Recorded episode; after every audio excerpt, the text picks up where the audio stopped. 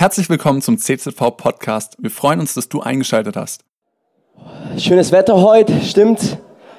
Wer von euch ist gut gelaunt aufgestanden heute? Ich bin ganz ehrlich mit euch. Ich habe mich richtig gefreut, heute hier predigen zu dürfen, so ein bisschen die Stimmung nach oben äh, zu bringen. Ich war die Woche joggen äh, hier im Roten Buck. Oben gibt es ja so nette Feldwege, die äh, voller Steine sind, voller Gras und äh, einfach fünf Kilometer circa joggen und irgendwann mal kam ich dann zu Hause an und ich stelle fest, mein Haustürschlüssel ist weg.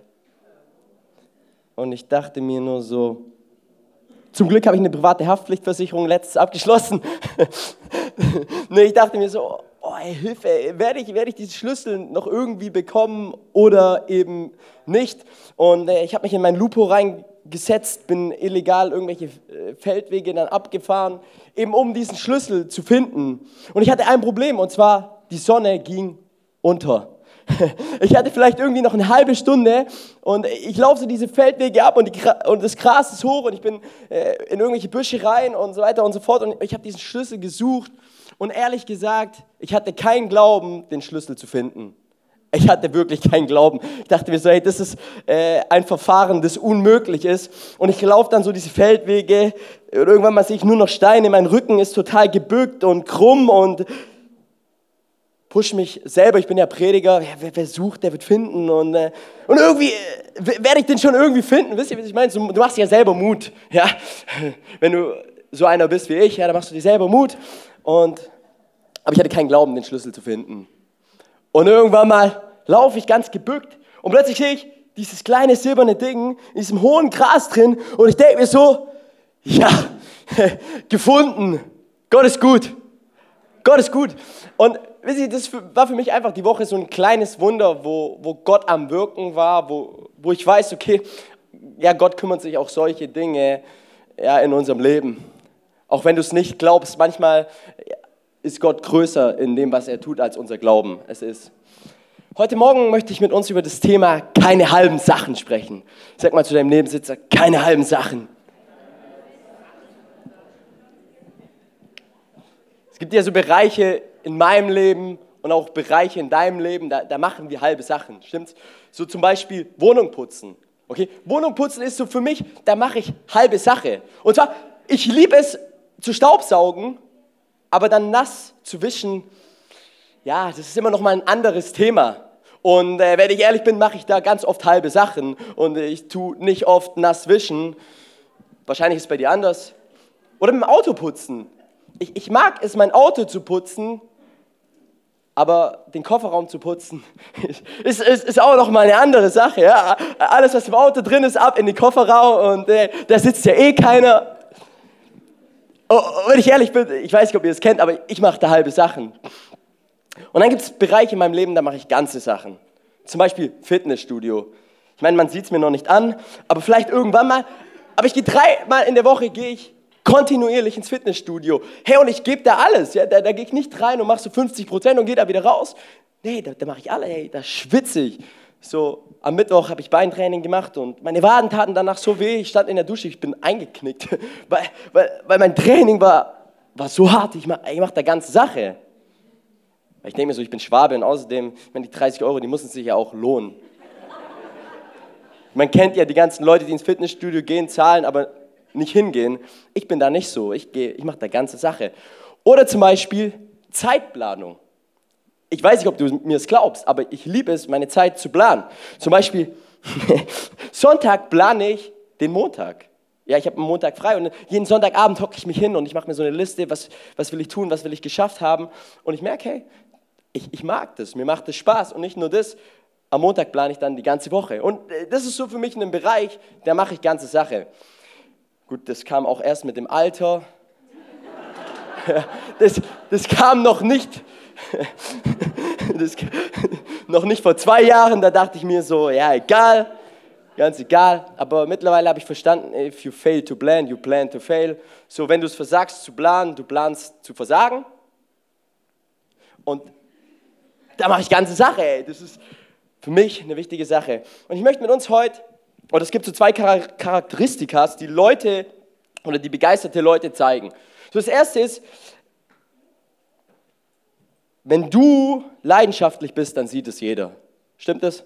Wenn du leidenschaftlich bist, dann sieht es jeder. Ja, wenn du ein leidenschaftlicher Fußballfan bist, dann, dann hast du normalerweise nicht nur das Trikot von dem Verein an, sondern du hast die Socken, du hast die Hose, du hast die Brille, du hast den Kalender, du hast das Auto, du hast alles. Jeder sieht, dass du leidenschaftlich bist für diese Sache. Das zweite ist, kein Preis ist dir zu hoch. Wenn du es liebst, Wohnungen und Häuser einzurichten und es deine Leidenschaft ist, dann hast du gar kein Problem, im Sommer zu Ikea zu gehen. Ja, ich meine, Ikea ist voll und es sind tausend Menschen und alles ist überfüllt und du fühlst dich wie so eine Sardine eingequetscht. Aber für dich ist, ist kein Problem, weil, weil kein Preis ist dir zu hoch. Du willst unbedingt diese Wohnung einrichten. Ja, ganz egal, was kommen mag, du gehst dahin nach Ludwigsburg oder nach Würzburg oder wo gibt es noch einen Ikea, weiß ich nicht. Du gehst dahin und äh, ganz egal, wie die Situation ist oder wie der Umstand ist, kein Preis ist dir zu hoch. Du gibst alles, um die Wohnung einzurichten. Und ich möchte mit uns heute in den Text reinschauen im Alten Testament. Okay, das erste Testament, wie die Juden sagen, und zwar in Hesekiel 47. Und da möchte ich mit euch mal einen Text heute Morgen durchstudieren, durchlesen. Und wir, wir werden merken, hey, dass es in diesem Text darum geht, dass wir Leute sind, dass die keine halben Sachen machen. Okay, und wir fangen an. Da führte mich der Mann noch einmal zum Eingang des Tempelsgebäudes, der nach Osten lag. Dort entdeckte ich das Wasser unter der Schwelle hervorquoll. Erst floss es ein Stück an der Vorderseite des Tempels entlang, dann südlich am Altar vorbei und weiter nach Osten. Der Mann verließ mit mir den Tempelbezirk durch das Nordtor des äußeren Vorhofes und wir gingen an der Außenmauer entlang bis zum Osttor. Ich sah, wie das Wasser an der Südseite des Torgebäudes hervorströmte. Wir folgten dem Wasserlauf in östlicher Richtung. Nachdem der Mann mit seiner Messlatte 500 Meter ausgemessen hatte, ließ er mich an dieser Stelle durchs Wasser gehen. Es war knöcheltief. So der Prophet Hesekiel äh, bekommt eine Prophetie. Und zwar, er, er sieht hier diesen Mann und er geht mit diesem Mann durch dieses Wasser und dieser Mann, er hat ein Maßband und er maß Dinge aus. Ja, er, er sah Menschen, die um, die um ihn herum waren und aber auch selbst, sich selbst, die unterschiedlich tief in das Wasser hineingegangen waren, das Gott für sie bereitet hat. Und zwar dieser Mann, er ging knöcheltief hinein. Er ging bis zu dem Knöchel hinein. Wer von euch kennt Leute, die nur bis zum Knöchel ins Wasser gehen? Ja, meistens die Frauen, oder? ja, die, die Frauen, die, die, die, die, trauen sich nicht so wirklich rein. Sie gehen knöcheltief rein. Ja, sie denken, äh, es erfrischt sie, aber von der Chemie und von all dem, was wir wissen, ist, wenn du knöcheltief ins Wasser reingehst, dann wirst du nicht, ja, da wirst du nicht wirklich frisch. Und alle anderen, die im Wasser sind, die müssen natürlich aufpassen, dass die Frauen, die sich ja da im knöcheltiefen Wasser, äh, die sich sonnen, müssen aufpassen, dass sie nicht nass werden. Und so knöcheltief ins Wasser zu gehen, macht keinen Spaß. Oder? Oder findet ihr, es macht Spaß? Also, ey, ich mag das nicht so gern, einfach nur knöcheltief ins Wasser und ich sehe, wie alle baden und alle schwimmen so richtig drin. Und, und dieser Mann, er, er war hier knöcheltief in diesem Wasser drin. Und Vers 4 geht es weiter. Wieder maß er 500 Meter aus und es reichte mir schon bis an die Knie. Sag mal Knie. Knie. Gerade an die Knöchel. Jetzt ist er plötzlich bis zu den Knien im Wasser. Wer von euch kennt Leute, die bis zu den Knien ins Wasser gehen? Sind ja meistens die Eltern, stimmt's? Ja, die Eltern, die gehen mit ihren Kindern ins Freibad und äh, im Freibad gibt es ja ein Becken für Erwachsene, das ist tief, so 3,80 Meter bis vier Meter. Und dann gibt es noch ein Kinderbecken. Das ist meistens ja, bis zu den Knien tief. Und die Eltern, sie, sie spielen mit ihren Kindern in dem Becken. Und irgendwie merken sie, ja, das Wasser ist warm. Und das Wasser ist so ein bisschen anders. Und sie wollen sich nicht so wirklich vorstellen, was hier gerade geschieht um sie herum. Aber, aber es ist ihnen egal, weil sie, weil sie sind ja mit ihren Kindern in diesem Kinderbecken und sie planschen und, und sie haben Spaß. Und wisst ihr, was ich mir dachte?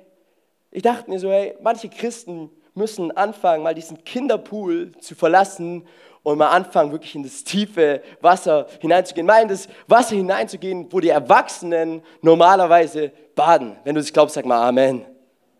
Amen. Aber es geht noch weiter. Ja? in dem Text. Und zwar, da heißt, nach weiteren 500 Metern stand ich bis zur, sag mal, Hüfte. Hüfte im Wasser. Und Hüfte ist ja immer so ein kritischer Bereich. Ja, wenn du mal bis zur Hüfte drin bist, dann äh, überlegst du dir, ganz reinzugehen oder gar nicht. So, ich bin so der, der Typ, wenn ich es mal bis zur Hüfte geschafft habe, dann gehe ich voll rein. Ja, dann, dann weiß ich, okay, ich habe die äh, kritischste Zone überwunden und ich kann ganz in das Wasser rein. Ja, da habe ich überhaupt keine Probleme. Es gibt ja so Leute, die drehen dann auch wieder um, sagen sich, hm, meine Haare und so weiter und so fort, ich, ich gehe doch wieder zurück. Aber ich denke mir so, ich habe keine Haare, also rein, rein da. Und dann gibt es Leute, sie gehen voll in das Wasser hinein. Es gibt Leute, die voll hineingehen. Und da heißt es in Vers 5, ein letztes Mal folgte ich dem Mann 500 Meter und nun war das Wasser bis zu einem tiefen Fluss geworden, durch den ich nicht mehr gehen konnte. Man konnte nur noch hindurchschwimmen. Dieser Strom war so tief, dass man ihn nur noch mit Schwimmen überwunden konnte. Der Mann war plötzlich in, in, einem, in einem so tiefen Strom drin, wo er nur noch diesen überwinden konnte durch das Schwimmen, wo es nicht mehr funktioniert hat mit Laufen, irgendwie mit, mit äh, versuchen irgendwie durchzukommen. Nein, nur noch Schwimmen hat funktioniert. Und ich dachte mir, das ist ein Bild, wie Christsein aussehen sollte. Es ist ein Bild für, für unsere echte Nachfolge, weil echte Nachfolge bedeutet, dass wir nicht halbe in diesen Strom, der vom Tempel Gottes kommt, hineingehen, sondern dass wir voll und ganz hineinkommen in diesen Strom des lebendigen Gottes, der dieses tiefe Wasser für unser Leben vorbereitet hat. Und es geht dann darum, dass nicht mehr ich mich selber leite, sondern es geht darum, dass Gottes Strom mich leitet, dass Gottes Geist mich leitet, dass Gottes Stimme mein Leben leitet. Und dieses Wasser in diese Gegenwart Gottes ist dann so tief, dass ich selbst nicht mehr die Kontrolle habe, sondern dass ich alle Kontrolle abgegeben habe. Und dass unterm Strich nicht mehr mein Wille geschieht, geschieht sondern dass unter dem Strich, dass Gottes Wille in meinem Leben oder durch mein Leben geschieht. Ich frage mich nicht mehr, hey, was ist, was ist mein Wille irgendwo, sondern ich fange an, mich zu fragen, was ist der Wille Gottes für mein Leben? Weil es ist so stark. Wenn wir weiter den Text anschauen, dann, dann sehen wir, was, das, was daraus geschieht, wenn wir ganz in, in den Strom Gottes hineingehen. Wir sehen, hey, dass, dass da Frucht daraus entsteht für unser Leben und auch für das Leben von anderen Menschen. Und heißt es Vers 6, er fragte mich, hast du das gesehen, Menschenkind? Dann führte er mich am Flussufer entlang wieder zurück. Als ich zurückging, sah ich auf einmal, dass auf beiden Seiten des Flussufers Bäume wuchsen. Da sagte er zu mir, dieses Wasser fließt in Richtung Osten in die Araba und mündet dort ins Tote Meer. Wenn es hineinfließt, heilt es das Wasser des Toten Meeres dann heilt es das Wasser des Toten Meeres. Also dieser Mann, er war in diesem, in diesem Strom, in diesem Strom, in diesem tiefen Wasser drin. Und die Auswirkung war die, dass dieses Wasser plötzlich in andere Gewässer hineingeflossen ist. Ja, ins Tote Meer. Und was geschah?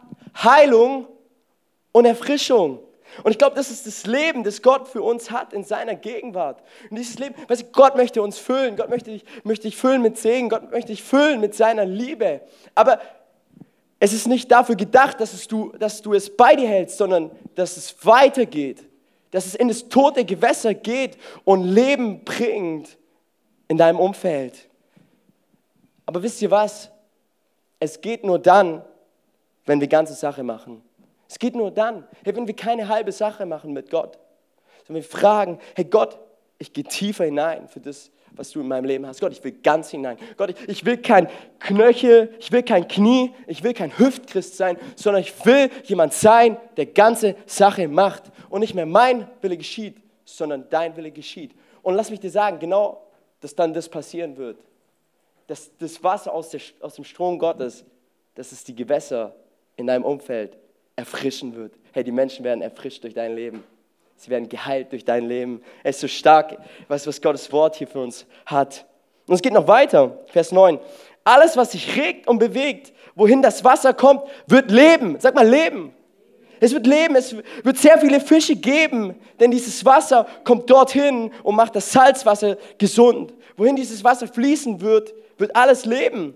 Hey, wo der Strom Gottes in dein Leben hineinkommt, hey, dieser Strom, der vom Tempel kommt, wo in dein Leben hineinkommt und wo du es zulässt, hey, da wirst du Leben bringen.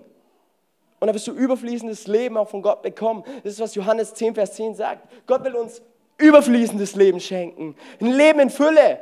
Aber woher kriegen wir dieses, woher kriegen wir dieses Leben? Woher finden wir es?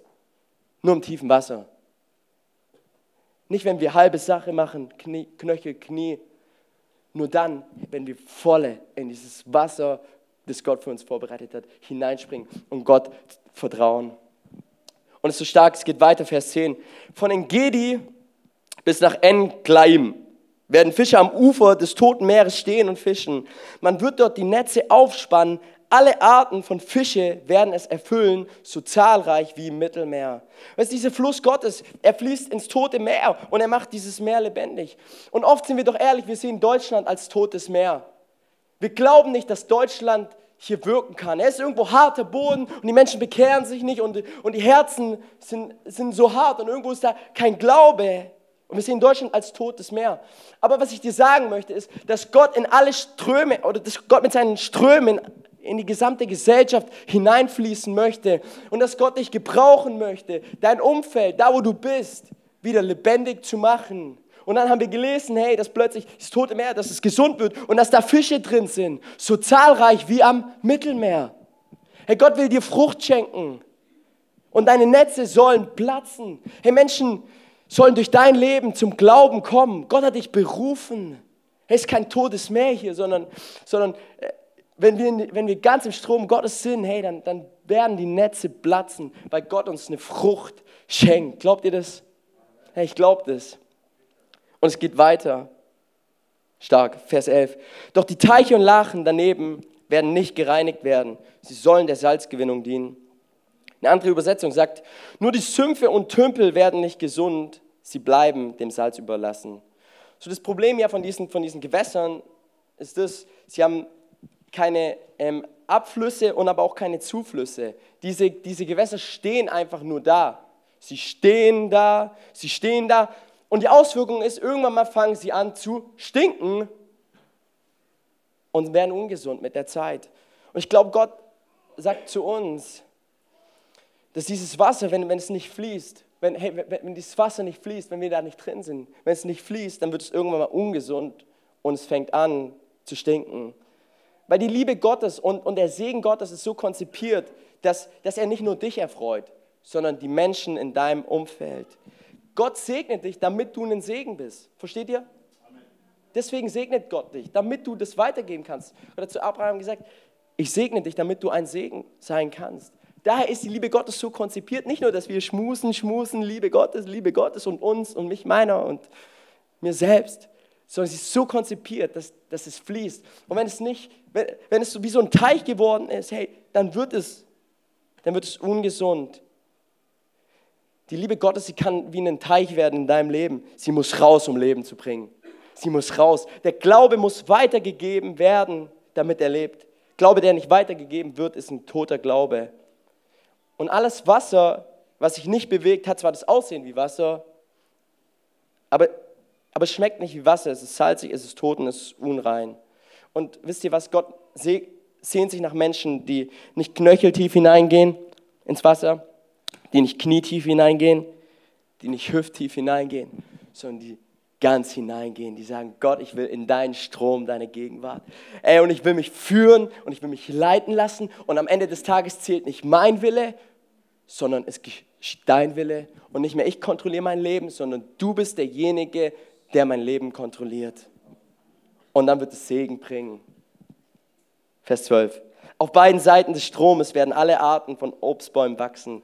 Die Blätter dieser Bäume werden niemals welken. An ihren Zweigen werden immer Früchte hängen. Jeden Monat wird eine neue Ernte heranreifen. Sie werden vom Fluss, der im Tempel entspringt, bewässert.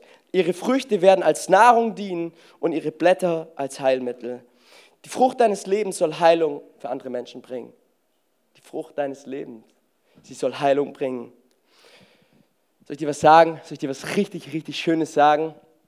Und zwar, Jesus hat keine halbe Sache mit dir gemacht. Jesus hat keine halbe Sache mit dir gemacht. Woher weiß ich das? Das erste ist, jeder sieht es und jeder sah es. Jeder sieht es und jeder sah es. Die Menschen der damaligen Zeit, sie haben Jesus bezeichnet als den Freund der Sünder. Sie haben ihn bezeichnet als denjenigen, der es geliebt hat, mit, mit Sündern Zeit zu verbringen. Jesus war unterwegs mit den Prostituierten der damaligen Zeit. Jesus war mit den sozial schwachen Menschen der damaligen Zeit unterwegs. Und er liebte und er schätzte diese Gemeinschaft mit ihnen. Jesus beurteilte die Menschen nicht aufgrund ihrem sozialen Status, ihrer Reputation, ihrem Ruf, eben das, was sie, was sie geleistet haben. Nein, Jesus, er, er war ein Mann, er schaute tief hinein in das, in das menschliche Wesen. Und Jesus kannte den Menschen. Und weil Jesus den Menschen so sehr kannte, wie er wirklich tickt, was tatsächlich in seinem Herzen passiert, hat er sich entschieden, hey, ich, ich, ich liebe diesen Menschen, ich liebe ihn.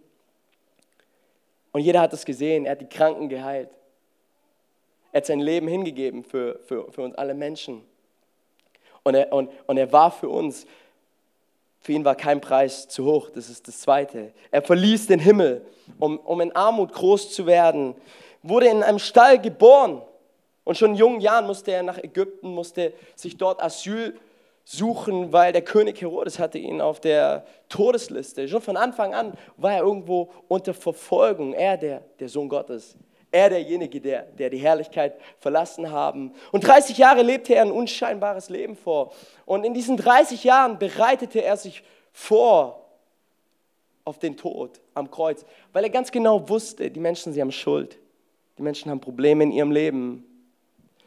Und nur ich werde diesen Zugang zum Vater tatsächlich öffnen, kommen, öffnen können. Und er hat sich vorbereitet, 30 Jahre bis er dann am Kreuz für unsere Sünden starb. Ihm war kein Preis zu hoch. Wir lesen Johannes 3, Vers 16, denn so sehr hat Gott die Welt geliebt, dass er seinen einzigen Sohn hingab, damit jeder, sag mal jeder, der an ihn glaubt, nicht verloren geht, sondern das ewige Leben hat. Gott sandte seinen Sohn nicht in die Welt, um sie zu verurteilen, sondern um sie durch seinen Sohn zu retten. Christus kam für jeden, für jeden. Hey, ganz egal, welche Vergangenheit du hast, ganz egal, was in deinem Leben passiert ist, ganz egal, in welcher Situation du steckst, Christus kam für jeden. Er kam für jeden, ganz egal, wie du aussiehst, welches, aus welchem Land du kommst. Und er kam mit diesem Ziel, dich zu retten und nicht um dich zu verurteilen. Wir denken oft immer, Christus kam, um uns zu verurteilen und wir laufen rum und wir fühlen uns verurteilt. Aber er kam nicht, um uns zu verurteilen, sondern er kam, um dich zu retten. Und das führt uns zu der allerwichtigsten Frage, die wir uns alle stellen müssen. Es führt uns zu der allerwichtigsten Frage. Und zwar, machst du ganze Sache mit Jesus? Machst du ganze Sache mit Jesus? Bist du jemand, der gerade vielleicht knöcheltief drin ist? Knietief, du traust dich nicht so wirklich?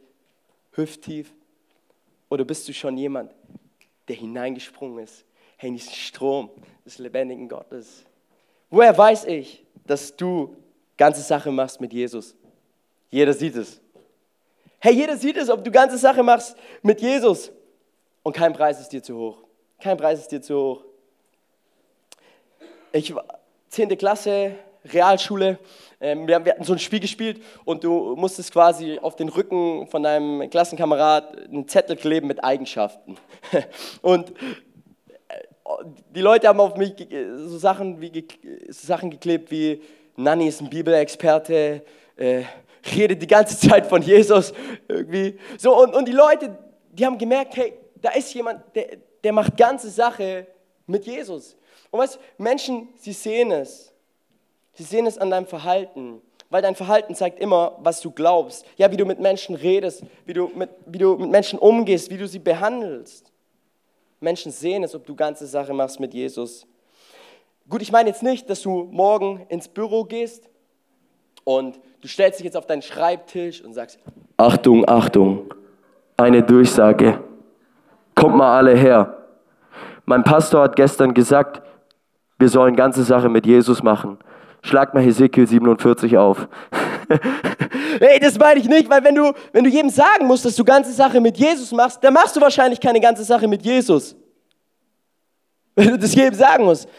Ey, Menschen sehen es an dir. Reinhard Bonke hat mal gesagt, wo der Herr Müller drin wohnt, da schaut der Herr Müller auch irgendwann mal raus. Menschen sehen es, ob du ganze Sache machst mit Jesus. Dein Verhalten zeigt es. Und das zweite ist, kein Preis ist zu hoch.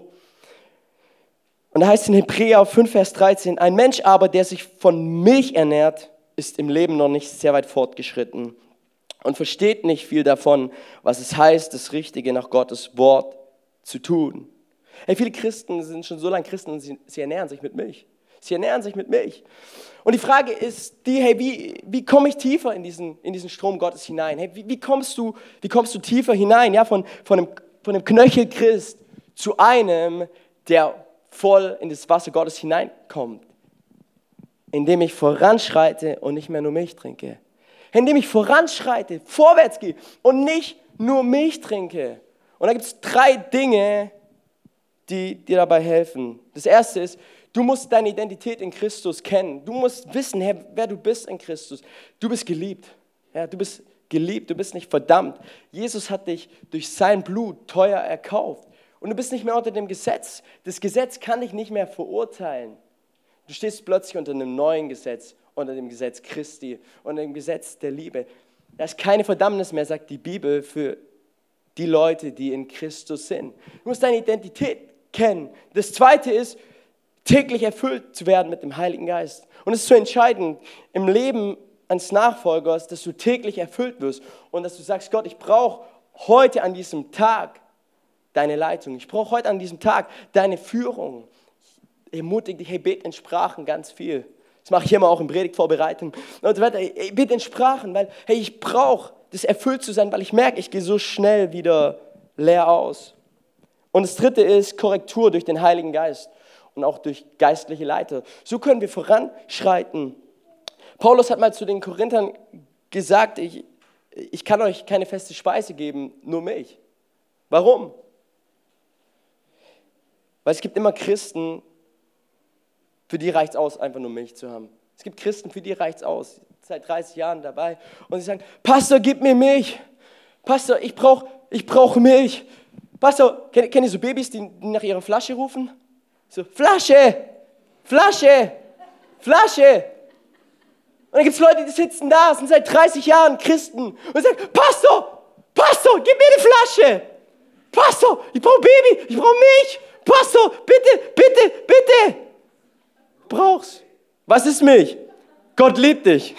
Du bist wunderbar. Du bist großartig. Du bist herrlich. Du bist gesegnet. Gott hat einen schönen Plan für dein Leben. Hey, das ist gut, das ist wichtig. Das stimmt. Und das predige ich mir auch hoch und runter.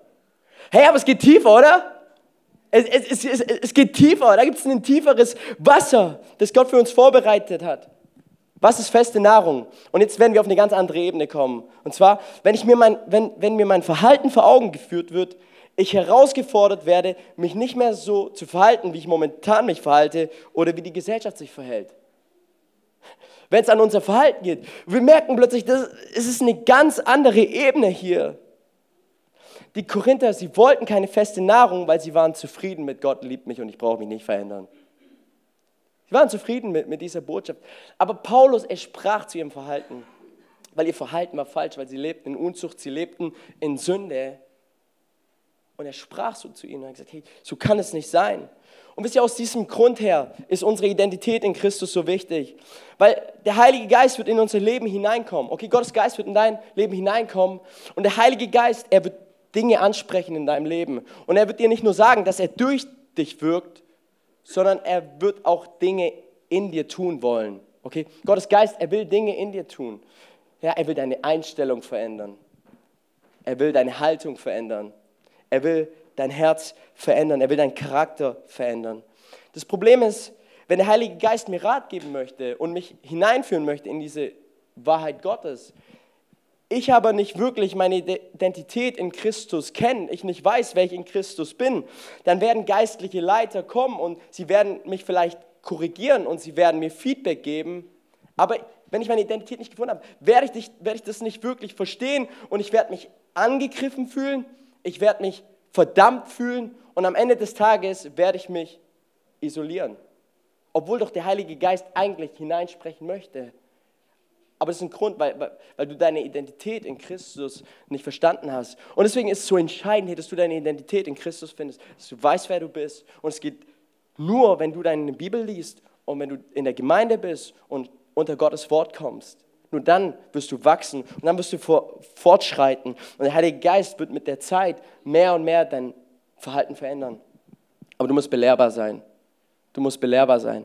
Ich will jemand sein, der, der belehrbar ist. Ich will jemand sein, hey, der sagt, okay, ich will mich von geistlichen Leitern belehren lassen. Und ich will es annehmen und ich will dieses Feedback nicht als Verdammnis für mein Leben sehen, sondern ich weiß, okay, diese geistlichen Leiter, sie meinen es gut mit meinem Leben, sie wollen mich prägen, sie wollen mich formen, in eine Richtung bringen.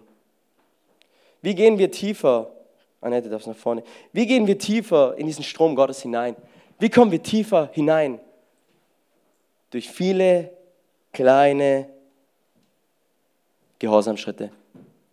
Durch viele kleine Gehorsamschritte, die wir tun dem Wort Gottes gegenüber. Ich weiß nicht, in welchem Bereich Gott gerade in dein Leben hineinspricht. Ich weiß nicht, in, in welche Situation Gott hineinspricht oder, oder, oder wie deine Einstellung ist, wie deine Haltung ist. Vielleicht hat Gott zu dir gesagt, du, du sollst mal großzügiger werden. Ja, du bist so gesegnet von Gott und, und Gott hat zu dir das gesprochen und du schiebst es vor dich hin und schiebst es vor dich hin. Vielleicht hat Gott zu dir gesagt, du sollst dich mal mehr engagieren in der Gemeinde. Und du sitzt Sonntag für Sonntag da und ja, der Heilige Geist spricht und aber du tust es nicht. Wie kommen wir tiefer in diesen Strom Gottes hinein? Es sind die vielen kleinen Gehorsamschritte, die wir tun. Wir wollen ja, dass Gott durch uns Geschichte schreibt, stimmt? Wir wollen es. Aber am Sonntag nicht.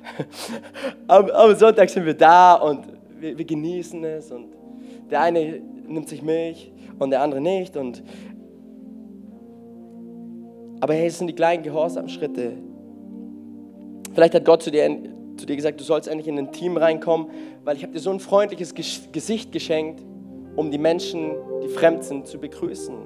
Vielleicht spricht Gott zu deiner Disziplin, vielleicht spricht Gott zu deiner Selbstbeherrschung, wo du merkst, hey, die Dinge laufen nicht so.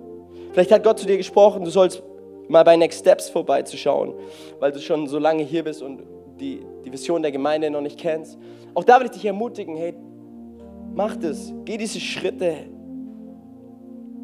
ich will uns ermutigen, heute Morgen, lasst uns keine Knöchel, Knie oder Hüftchristen sein, sondern lasst uns Christen sein, hey, die voll in den Strom Gottes hineingehen, hey, die die ganze Sache machen. Weil, hey, da wo wir ganze Sache machen, da wo wir in den Strom Gottes hineingehen, hey, da wird Gott uns segnen, aber auch unser Umfeld. Hey, und da wird Frucht geschehen, da wird Heilung geschehen. Hey, das geschieht alles nur im tiefen Wasser. Lass uns rausgehen aus diesem Kinderbecken, das warm ist. Das uns irgendwie nur bis zu Knie geht und wir uns irgendwie so sicher fühlen in dem Ganzen. Hey, Gott hat uns nicht berufen, irgendwie Sicherheit zu haben, sondern wir geben unsere Kontrolle ab und wir vertrauen ihm, dass er unser Leben kontrolliert und dass er unser Leben führt und unser Leben leitet. Herr, und dann werden Ströme fließen und Obstbäume werden wachsen und die Fische, die, die du ernten wirst, die werden zahlreich sein wie im Mittelmeer. Und das tote Meer, es wird gesund werden im Namen Jesu. Aber all das geht nur, wenn wir ganze Sache machen. Nur wenn wir ganz hineingehen. Cool, dass du dir unsere Predigt angehört hast. Wir hoffen, sie hat dir geholfen und wir wollen dich ermutigen, auch während der Woche Teil einer Kleingruppe zu werden. Schreib uns einfach eine E-Mail an podcast.czv.com kreuzheim.de oder komm einfach am Sonntag in unseren Gottesdienst. Folge uns außerdem auf Facebook oder Instagram für alle weiteren Infos. Wir freuen uns auf dich.